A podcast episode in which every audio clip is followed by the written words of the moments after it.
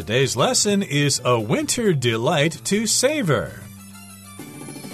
Hi, everybody, I'm Roger. Hello, I'm Kiki. And of course, it's winter time now, or it's getting colder and colder, and we're looking for ways to keep ourselves nice and warm during the winter. Of course, here in Taiwan, one way to really warm up at the end of a long day at school or work is to have some hot pot. Are you a big fan of hot pot, Kiki? Yes, I am, because hot pot just gives you a warm, fuzzy feeling sometimes, and it could be eaten all year round, I think. Even sometimes when it's raining during the summertime, you just feel like, oh, I want to stay inside where it's dry and have some hot pot and it feels warm and nice. Yeah, to me, a hot pot is best consumed in the winter. I don't know if I've ever had hot pot during the summer, although people do enjoy hot pot year round. But we're also going to be talking about something kind of similar, and that is fondue. And in today's lesson, we've got a conversation between Tracy and Lucas. And I believe Lucas is from overseas and Tracy is from Taiwan. And they're basically talking about their own particular dishes. Tracy's going to be talking about hot pot, and Lucas is going to be talking about something called cheese fondue. And they'll talk about how they're similar and how they're different. So let's get to it, everybody. Let's listen to their conversation in part one a dish to warm you up. A winter delight to savor. A dish to warm you up. On a cold winter day, Lucas and Tracy talk about some delicious ways to stay warm. Brrr, it's gotten pretty chilly, hasn't it? Definitely. Winter is really setting in. In my family, when the cold hits like this, we always make cheese fondue. It's kind of a tradition.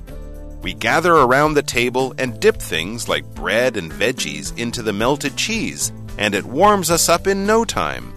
That sounds incredibly tasty. For my money, nothing beats a good hot pot.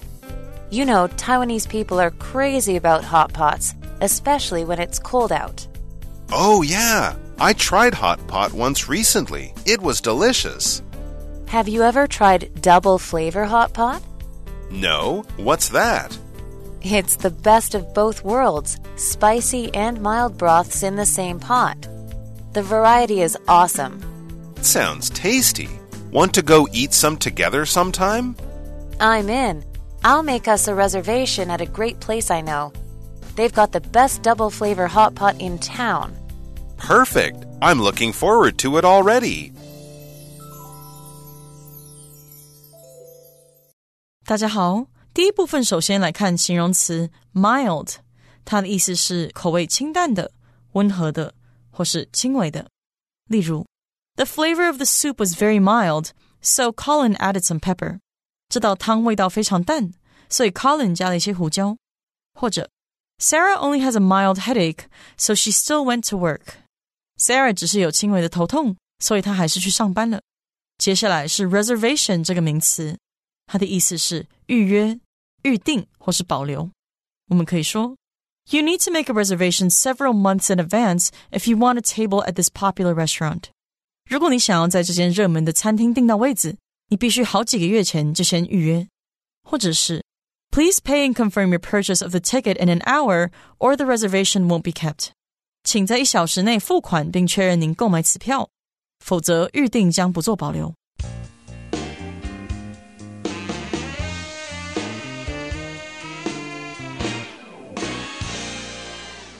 Okay, it's time for us to discuss the first part of our conversation between Lucas and Tracy. The title is A Winter Delight to Savor. To savor just means to taste something and to enjoy it. And in part one, we're talking about a dish to warm you up. And on a cold winter day, Lucas and Tracy talk about some delicious ways to stay warm, more specifically, on how to stay warm by eating something. And Lucas is rubbing his hands together and he goes, Brrr, it's gotten pretty chilly, hasn't it? So, oftentimes, when we want to emphasize the fact that it's cold outside or we feel cold, we make this sound. Brrr. Right. And he has expressed that it's gotten pretty chilly. So the weather has changed and it's starting to get a little cold. It's not completely cold yet. The word chilly, it's a little bit cold, but not too cold. So he's asking Tracy, it's gotten cold, hasn't it? And Tracy says, definitely winter is really setting in. So winter has come. It's really starting to settle and the temperature is going to start to get lower and it's going to start to get colder. Exactly. So to set in in this particular case just means it's establishing itself, it's becoming more common, and it's not going to go away anytime soon. And Lucas says, In my family, when the cold hits like this, or when it starts to get cold like this, we always make cheese fondue. What's that? Well, he says it's kind of a tradition. We gather around the table and dip things like bread and veggies into the melted cheese, and it warms us up in no time. So here, Lucas has given us a definition of what cheese fondue is. Yes, it's kind of a tradition. It's a little like a tradition. And we gather around the table, maybe your friends or family, and then you dip things into the melted cheese. So when you dip something, of course, you just dunk it in that thing for a short period of time so that that item can absorb some of the uh, smell or of the liquid or whatever, and it sticks to it, and then you eat it, and it's oh so tasty and they dip things like bread and veggies into that melted cheese. Veggies, that's just kind of informal way to refer to vegetables and it warms us up in no time. So, with my understanding, cheese fondue or the ones that I've had before, sometimes they'll add a little bit of alcohol to it, like brandy or sherry or something like that to the cheese and that will really make you feel warm a lot faster. So it's not a large amount so children can still eat it, but that feeling of warmth will go throughout the body quite fast. And that's why in the wintertime, Lucas family will eat cheese fondue and it will warm them up in no time. So it'll warm them up very quickly. And Tracy says that sounds incredibly tasty. So that sounds really good. That sounds really yummy. For my money, nothing beats a good hot pot. And of course, hot pot is something that's very popular here in Taiwan. Indeed. So she says, for my money. We're not actually talking about uh, what we're going to pay when we want to have the hot pot, but this just means that to her, according to her, she has this belief that hot pot is incredibly tasty. So nothing beats here just means nothing is better than a good hot pot. It's just what the doctor ordered. It really hits the spot on a cold winter's day. And then she goes on to say, you know, Taiwanese people are crazy about hot pots, especially when it's cold out.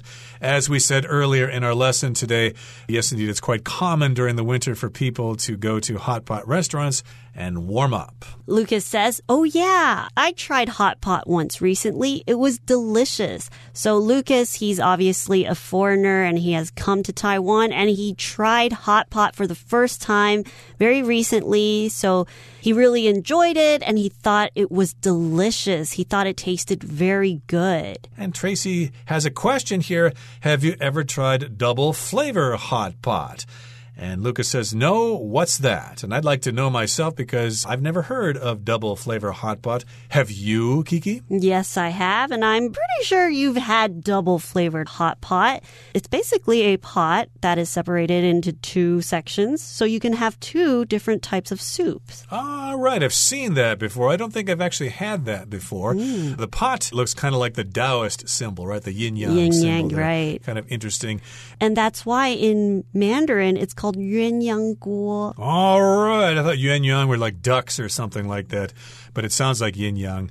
But in any case, here, you get the best of both worlds here. You get spicy and mild broths in the same pot, and the variety is awesome. So if you're talking about the best of both worlds, basically you can enjoy two things at the same time. I could say Lionel gets the best of both worlds by working in the city and living in the country on the weekends. He can enjoy a quiet life in the country and then he can also enjoy an exciting life in the city. He gets both of those. He gets the best of both worlds. And in this case, of course, Tracy is asking Lucas if he's ever tried double flavored hot pot.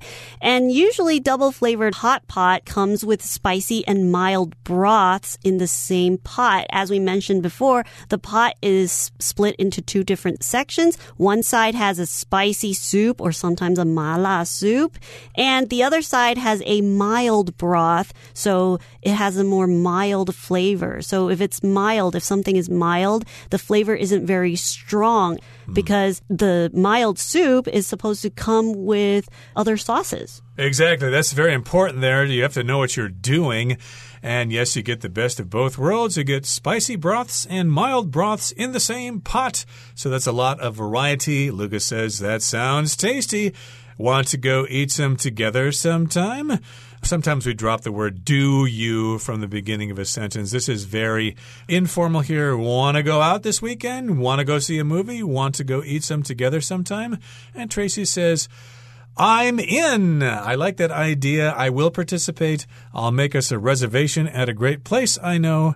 They've got the best double flavor hot pot in town. So sometimes, of course, if you want to make sure you get a table at a restaurant, you should make a reservation, just like you should make a reservation when you travel to a popular tourist destination and you want to make sure you get a hotel to stay in. So Tracy knows the best place in town and she's going to make that reservation for herself and Lucas so they can go together. And Lucas says, perfect. I'm looking forward to it already. So they haven't decided on a date yet, but Lucas is already looking forward to it. So he doesn't know when it's going to happen yet, but he's already very excited that they're going to be able to experience this double flavored hot pot together. And in part two, they are enjoying their hot pot together. In part two, it's a variety of broths and ingredients. Let's listen.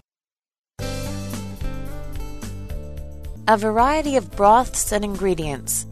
At the Hot Pot restaurant, Lucas and Tracy browse the menu as they decide what to order.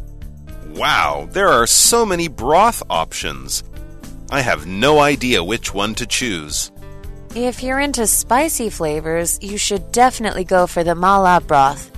It has a unique blend of spices and fragrant herbs that give it a numbing spiciness and aromatic taste. Hmm, I do like spicy food. Okay, I'll give that a try. What about the other broth?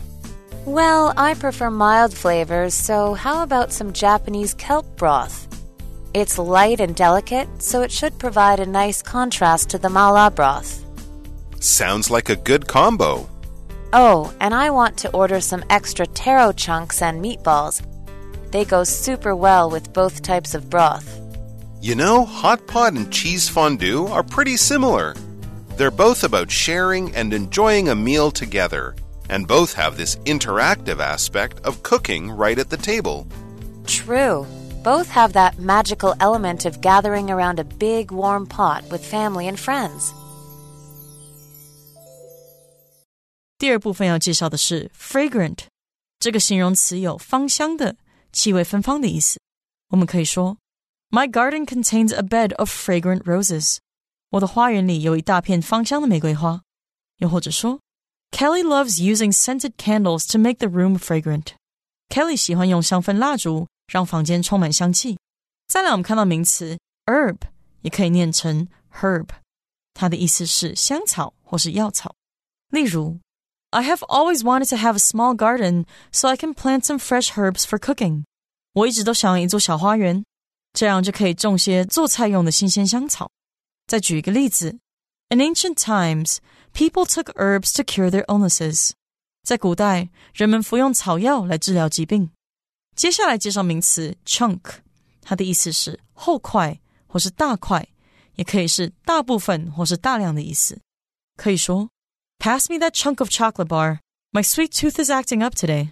给我那块巧克力，今天我想吃甜食了。或者 Louise spent a good chunk of her evening on the phone with her mother. Louise 晚上大部分时间都在和妈妈打电话。再来看 interactive 这个形容词，它是指互动的或是互相交流的。例如，The interactive video lets students learn more about this museum. 这部互动式影片让学生更加了解这座博物馆。 或是，As a teacher, Charles is concerned about staying interactive with his students。作为一名教师，Charles 很重视与学生之间保持互动。这边补充一个名词，interaction，i n t e r a c t i o n，interaction 也是互动或是相互交流的意思。例如，I can tell from the couple's interaction that they are deeply in love。从这对情侣的互动中，我可以看出他们非常相爱。 再看一个例子，Don't put these chemicals together; they may cause a fierce interaction and then explode.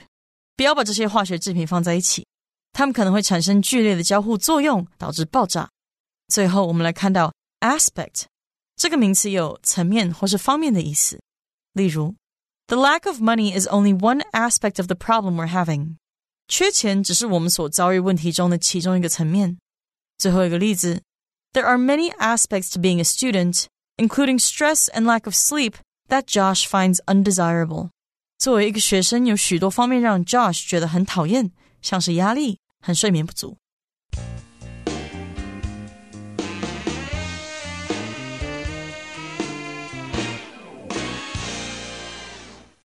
Okay, so they're at the Hot Pot restaurant now, and Lucas and Tracy browse the menu as they decide what to order. So, of course, if you go to a restaurant, the first thing you want to do is look at the menu or browse the menu. You just kind of look through it and you, you know, look at the pictures, read a few words here and there. Uh, you could browse magazines, for example, at a bookstore. So, when you browse something, sometimes you're not really looking in detail about something. You might be browsing browsing through a store, you're just looking at what they're selling, but you're not really going into detail and seeing exactly what they're selling. So you're kind of just looking in general. So when you're browsing through the menu, you're kind of looking at what they're offering in general. And in the title, we have a variety of broths and ingredients. And ingredients are the different types of things that we put into a dish for example, different spices or different vegetables. We'll put all these ingredients together to create something that we will eat. Right, like uh, mushrooms and cabbage and meat. Those are all different kinds of ingredients. And Lucas says, Wow, there are so many broth options. There are a lot of different choices for different kinds of broth and I have no idea which one to choose. He's not experienced with this, so he's not quite sure which broth to select. And Tracy says, Well, if you're into spicy flavors, if you enjoy spicy flavors, you should definitely go for the mala broth. It has a unique blend of spices and fragrant herbs that give it a numbing spiciness and aromatic taste. So, this is mala broth. Of course, mala is a local term and we don't really have that term in English, so we just go ahead and say mala. I want to have some mala hot pot. And if you go for something, that's what you choose. You want to enjoy that. And uh, she's saying that it has a unique blend of spices and fragrant herbs. Fragrant means they smell and taste really good. And herbs here, that's kind of interesting. Those are kinds of things you get from plants and uh, their spices and things like that. I should note that in America, we don't pronounce the H. We say herbs, herbs and spices, but I believe in the UK, they tend to pronounce that H. They say herbs. And of course, an herb is also a type of ingredient, and those are things that you can put into your soup. And mala, of course, is a broth that has a lot of different herbs, which includes dried chili and different types of chili and peppercorns. And that is what make up the mala broth. And of course, sometimes if you want to describe mala to your friends, your foreign friends, there's no word in English, but you can describe the sensations of what mala is. And basically, it is a numbing and spicy kind of taste and feel to your mouth. Yep, numb just means you've lost feeling, usually in a limb or something. Oh, I sat on my hand for about five minutes. My hand is all numb right now. And spiciness means it's got all these different kinds of spicy flavors and it's got this aromatic taste. It's very fragrant, it smells really good. And Lucas says, Hmm, I do like spicy food. Okay, I'll give that a try. So he has selected one of the broths and now he gets another choice here. What about the other broth? Okay, so he's going to try the mala broth and now he needs to pick the second one for his double flavor hot pot. Tracy says, Well, I prefer mild flavors. So, how about some Japanese kelp broth? Sometimes when you have two flavors, you have your mala, it's too spicy. You want to keep the other soup or the other broth a more mild type of flavor. That way, if you're eating the mala, it's getting spicier and spicier. Your mouth can't handle it. You can have your mild broth. And in this case, Tracy has suggested Japanese kelp broth. And Japanese kelp is basically a type of thick seaweed that is cooked in the soup. Sometimes we call it dashi, which is the fish flakes. You'll cook it with the kelp and then that's the dashi broth. Okay, so that's the Japanese kelp broth. And usually this goes very well with the mala soup. And uh, she says it's light and delicate, so it should provide a nice contrast to the mala broth. And Lucas says, sounds like a good combo. Combo is just short for combination. And Tracy says, oh, and I want to order some extra taro chunks and meatballs. Chunks are just large pieces of things, and they go super well with both types of broth. And then, as they're enjoying the hot pot, Lucas says, You know, hot pot and cheese fondue are pretty similar. They're both about sharing and enjoying a meal together. And both have this interactive aspect of cooking right at the table. If something's interactive, that means they mutually react to each other. You do something, I do something back. A conversation is interactive. I say something, you listen to it, you think of something to respond with.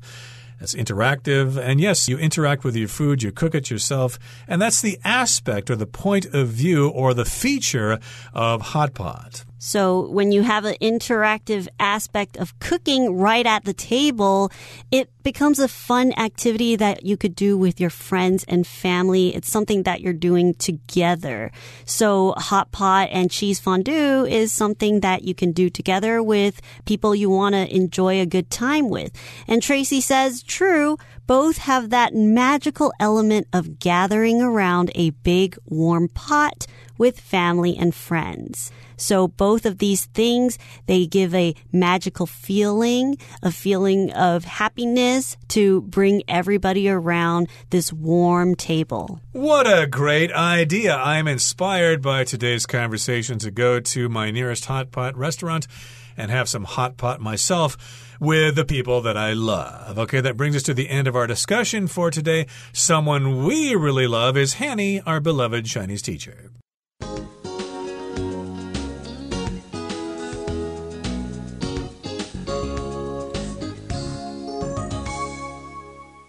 各位同学，大家好，我是 Hanny。我们来看今天的文法重点。在课文第一部分的对话里，Tracy 有说一句：“For my money, nothing beats a good hot pot。”依我看来，没有什么比一顿美味的火锅更好的了。那么，for my money 表示说，我认为，依我看来，它的意思就等同于 in my opinion。那至于这边 nothing beats 加上名词或动名词，这个字面意思是没有事物能胜过、强过什么，那就表示什么什么是最棒的、无可匹敌，没有什么比点点点更好、更有趣的了。动词 beat 在这边就表示优于或是胜过的意思。那其实也可以用 you can't beat 再加名词或动名词的句型去表达相同语义。例如，you can't beat a good cup of coffee。没有什么比一杯好咖啡更棒的了。好，在课文第二部分的对话里，Tracy 也有说到一句：“If you're into spicy flavors, you should definitely go for the mala broth。”如果你喜欢辛辣的口味，你绝对应该要选麻辣汤底。好，be into 加名词就可以表达非常喜欢什么，对什么非常感兴趣。像 I'm really into their music，就是表达我非常喜欢他们的音乐。那另外课文句子里面有有用到 go for，我们这边要补充一下 go for 的几个不同意思哦。第一个呢是像课文用法来表达选择，例如 I think I'll go for the cheeseburger，我想我要选择 cheese 汉堡。那第二个意思是表达说喜欢被某人或某事物吸引，举例来说。I don't really go for that kind of music。这时候就是表达我不太喜欢那种音乐。那我们也可以用 could go for something 来表达想要什么什么，这个意思就会跟 would like something 差不多。举例来说，I could go for a cup of coffee right now。我现在想来杯咖啡。好，那么第三个呢，可以用 go for 去表达接受、同意，像是接受某个建议啊或计划等等。举例来说。We asked the vendor to give us a discount, But he wouldn't go for it. 我们要那一位摊商给个折扣，但是他不接受。好，那第四个我们可以用 go for 去表达试图得到啊，努力争取。那有一个相关的用法叫做 go for it。Go for it，它就类似中文的这个放手一试，可以用来鼓励人去做困难的事，要对方说放手一试啊，大胆一试，努力去争取吧。好，那以上就是今天重点整理，我们回顾今天单字吧。Mild. My little sister prefers foods that are relatively mild. Reservation. I made us a reservation for dinner at 7 o'clock tonight. Ingredient. Fresh garlic is a key ingredient in this spaghetti sauce. Browse. Ellen was browsing through a magazine when I met her in the bookshop. Herb. Mrs. Moss grows a variety of herbs in her garden to use in her cooking. Chunk. Reuben cut a few chunks of cheese to enjoy with some fruit slices. Aspect. The most challenging aspect of the project will be meeting the tight deadline.